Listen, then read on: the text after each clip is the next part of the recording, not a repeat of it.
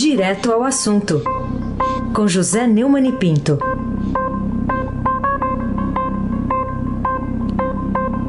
Oi, Neumani, bom dia. Bom dia, Raíssa Abac, Carolina Ercolim. Bom dia. Almirante Nelson e o seu pedalinho. Bárbara Guerra, Frânio Vanderlei, Clã Bonfim, Manuel Alice Isadora. Bom dia, melhor ouvinte. O ouvinte da Rádio Eldorado, 107,3 FM. Raíssa Abac, o craque.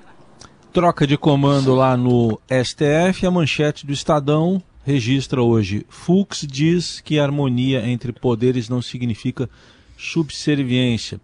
Eu queria que você falasse para a gente como é que você interpreta essa frase, é, como a reafirmação de um princípio ou aquela na base do quem avisa amigo é? é isso aí. É, o Luiz Fux tem uma característica especial para a qual eu chamei atenção no artigo em que eu escrevi, descrevi as origens dos 11 membros do Supremo à época. Havia aquela época apenas dois juízes, é, ele e a Rosa Weber.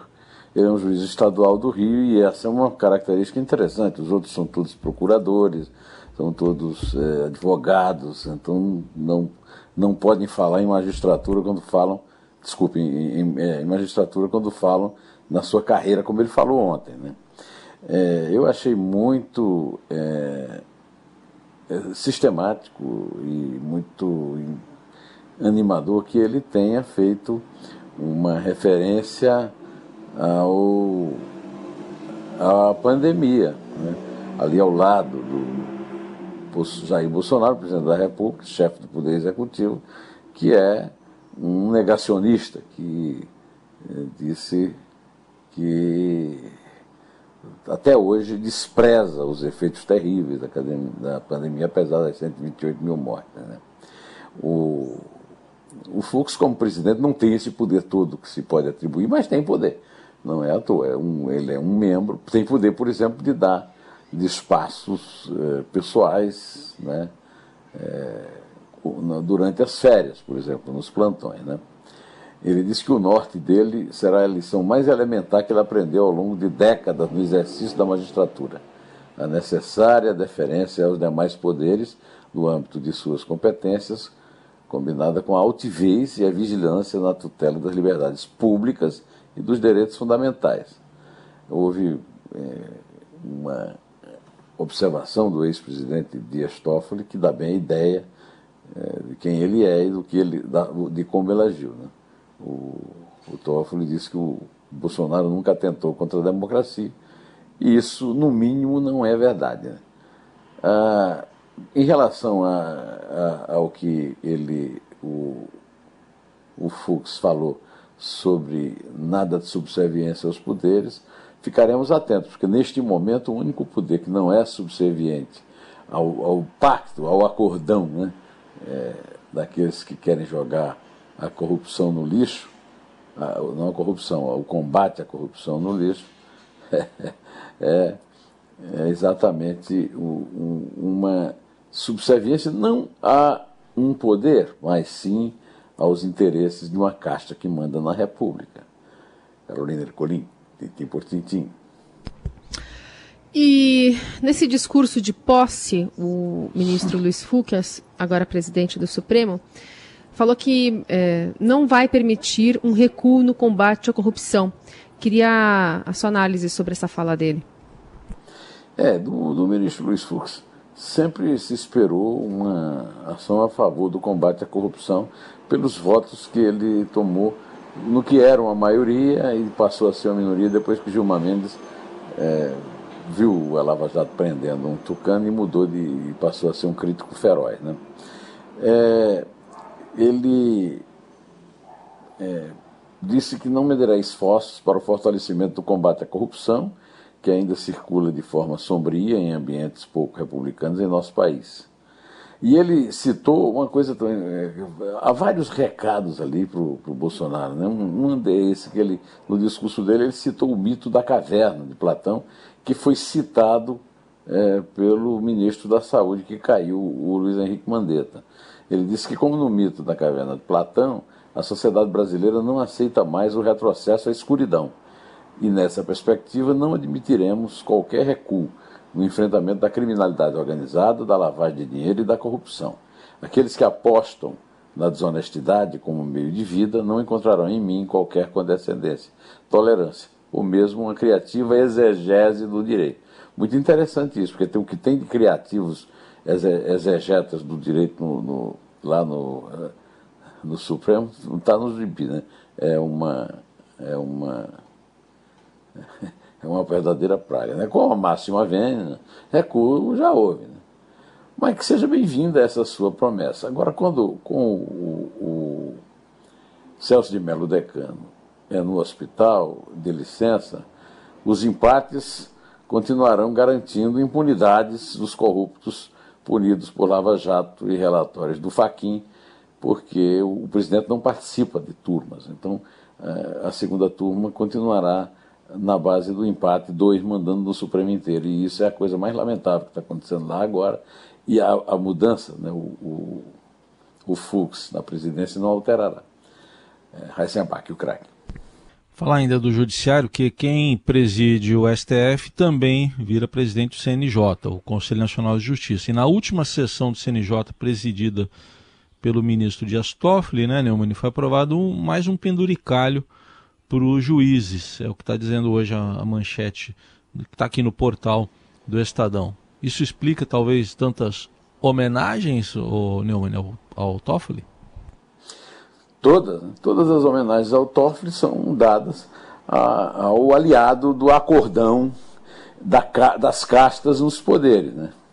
É, o, o site Bigalhas deu anteontem, eu comentei ontem no, no meu vídeo no, no YouTube, vou comentar aqui agora, que é um absurdo, né? que, é, é esse, que o, o, o Toffoli é, na reunião do Conselho Nacional, a última reunião do Conselho Nacional de Justiça que ele presidiu, né, foi aprovado um novo penduricalho para os juízes, com potencial para turbinar ainda mais o custo médio de cada magistrado, hoje R$ 50.900, muito acima dos R$ 39.200 e tantos reais que, é, do, do, limite constitucional, que são os salários dos membros do, do, é, do do Supremo. Agora, o pior é que são despesas a serem feitas por, eh, por estados, não é pela federação. Os juízes federais já ganham isso, ele estendeu aos juízes estaduais. Isso é, um, é, é, é, é uma coisa lamentável. Né? Eu me lembrei de uma expressão francesa, et pour cause. Essa expressão, né, por, é por causa disso que isso acontece, explica, mas não justifica essa atitude corporativista. Também me lembro de algumas atitudes corporativistas do ministro Luiz Fux.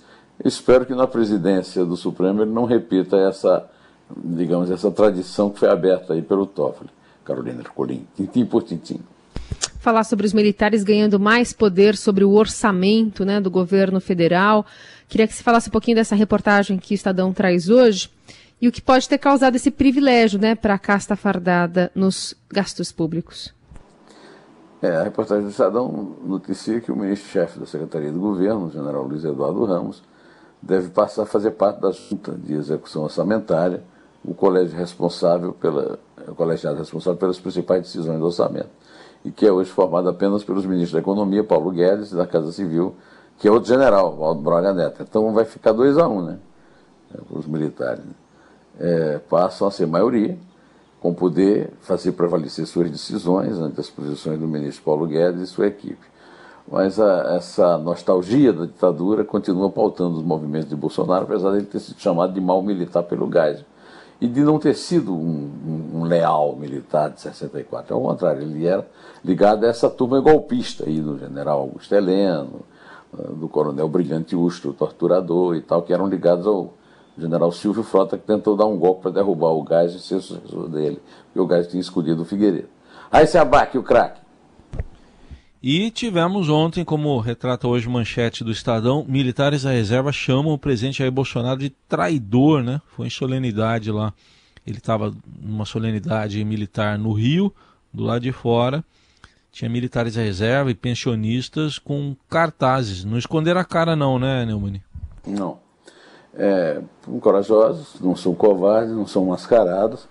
O, o, o, duas coisas eu queria chamar a atenção né, nessa dos sargentos da Marinha ontem. Primeiro, o prefeito Marcelo Crivella ficou escondido lá, com medo de aparecer na fotografia, não com medo, né, para não, não, comprometer aparecendo na fotografia, depois que foi noticiada a tremenda gafe, que foi o telefonema dele para o, o, o cara que está sendo acusado de ser o chefe do, do, do, QG da propina lá, na hora em que estavam fazendo uma, uma busca e apreensão na casa dele em março. Né? O, delegado atendeu o telefone, pegou mal. Né? Ah, mas o que chamou mais atenção foi que houve um protesto de reservistas que chamaram o presidente de traidor. Cerca de 30 manifestantes, pensionistas, integrantes da reserva e reformados das Forças Armadas fizeram um ato em frente ao Centro de Instrução Mirante Alexandrino. Eles levaram faixas contra a Lei 13.954 de 2019, que mudou a previdência dos militares e protestaram aos gritos de Bolsonaro traidor. Bolsonaro é coerente com Guedes. Na, na filosofia dos dois, casta é casta e párea é párea. E esse pessoal que estava protestando é super párea, né? porque é militar de baixa patente e reservista, não está na ativa. Né? Ele prefere, ah, apesar de ter muito general da, na reserva, no, inclusive o Ramos, que foi citado agora há pouco, vai mandar lá no orçamento também, na, é, no poder, a verdade é que é, só o generalato é que tem privilégio mesmo para valer, porque só o generalato, na opinião dele, pode sustentá-lo no poder. Carolina Ercolim, tintim por tintim. Vamos falar sobre GAF ou sobre mico, né, protagonizado pelos ministros do Meio Ambiente, aliás, pelo ministro do Meio Ambiente, pelo vice-presidente Hamilton Mourão, se referindo ou tentando, né, defender o indefensável, que é o fogo que está consumindo a floresta amazônica e não só, né? Também o Cerrado, enfim, Pantanal também está em chamas, mas a tentativa aqui foi responder a uma pressão, mais uma vez, feita pelo ator americano Leonardo DiCaprio nas redes. Pois é. é como é que é? É a piada pronta, né? Do, do Simão. Quer dizer, o mico é o mico, né? Esses dois imbecis, né?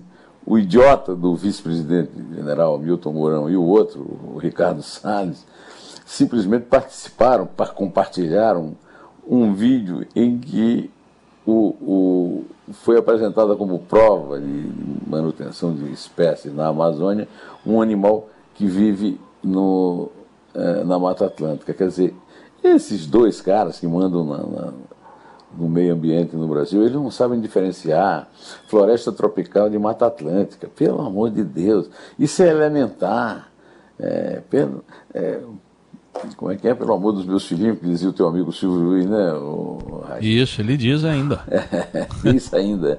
É, o, ele ouve a gente também, viu? Ele ouve. O né? Silvio, Oi, Silvio, um abraço. Já me, já me mandou eu, mensagem. Eu, eu trabalhei com a Elizabeth Darcia, mãe do Silvio, na, na antessala lá do prefeito, na época que eu trabalhei numa assessoria de imprensa do prefeito, figuraça, Silvio. Mas o Salles postou no Twitter, no dia 9 de setembro, um vídeo produzido pela Associação de Criadores do Pará, que contesta as críticas recentes levantadas pela campanha de, de Bolsonaro nas redes sociais. Com a narração em inglês, o vídeo nega que a floresta esteja sofrendo com as queimadas e defende que o uso do fogo é restrito a pequenos produtores rurais e comunidades indígenas. O que é mentira, o INPE desmente isso todo dia, né? Mesmo depois do próprio governo confirmar via dados do INPE que agosto de 2020 foi o segundo mês com mais queimadas em 10 anos. Né? É, o, vídeo usava imagens de animais, né, que a despeito do tema da produção, não são, é, não são características da floresta amazônica, como é o caso do simpático mico-leão dourado, símbolo da Mata Atlântica, símbolo da Mata Atlântica, o seu habitat natural. Quem nunca ouviu falar no mico-leão dourado, né? Aliás, esse mico aí não é um mico, isso aí é, é um King Kong, Carolina. Vamos contar, né? Ô, Carolina, sabe o que é que se ah. diz lá na, na, praça do Rotary, em Campina Grande, quando a gente se reunia depois não. do cinema? A ignorância hum. é que astravanca o progresso, minha filha. É por aí. Tenha um bom então, fim de lá. semana, você, o Aysen, a turma toda, você também, nossos viu? queridos ouvintes. É isso aí. É três. É dois. É um. Em pé.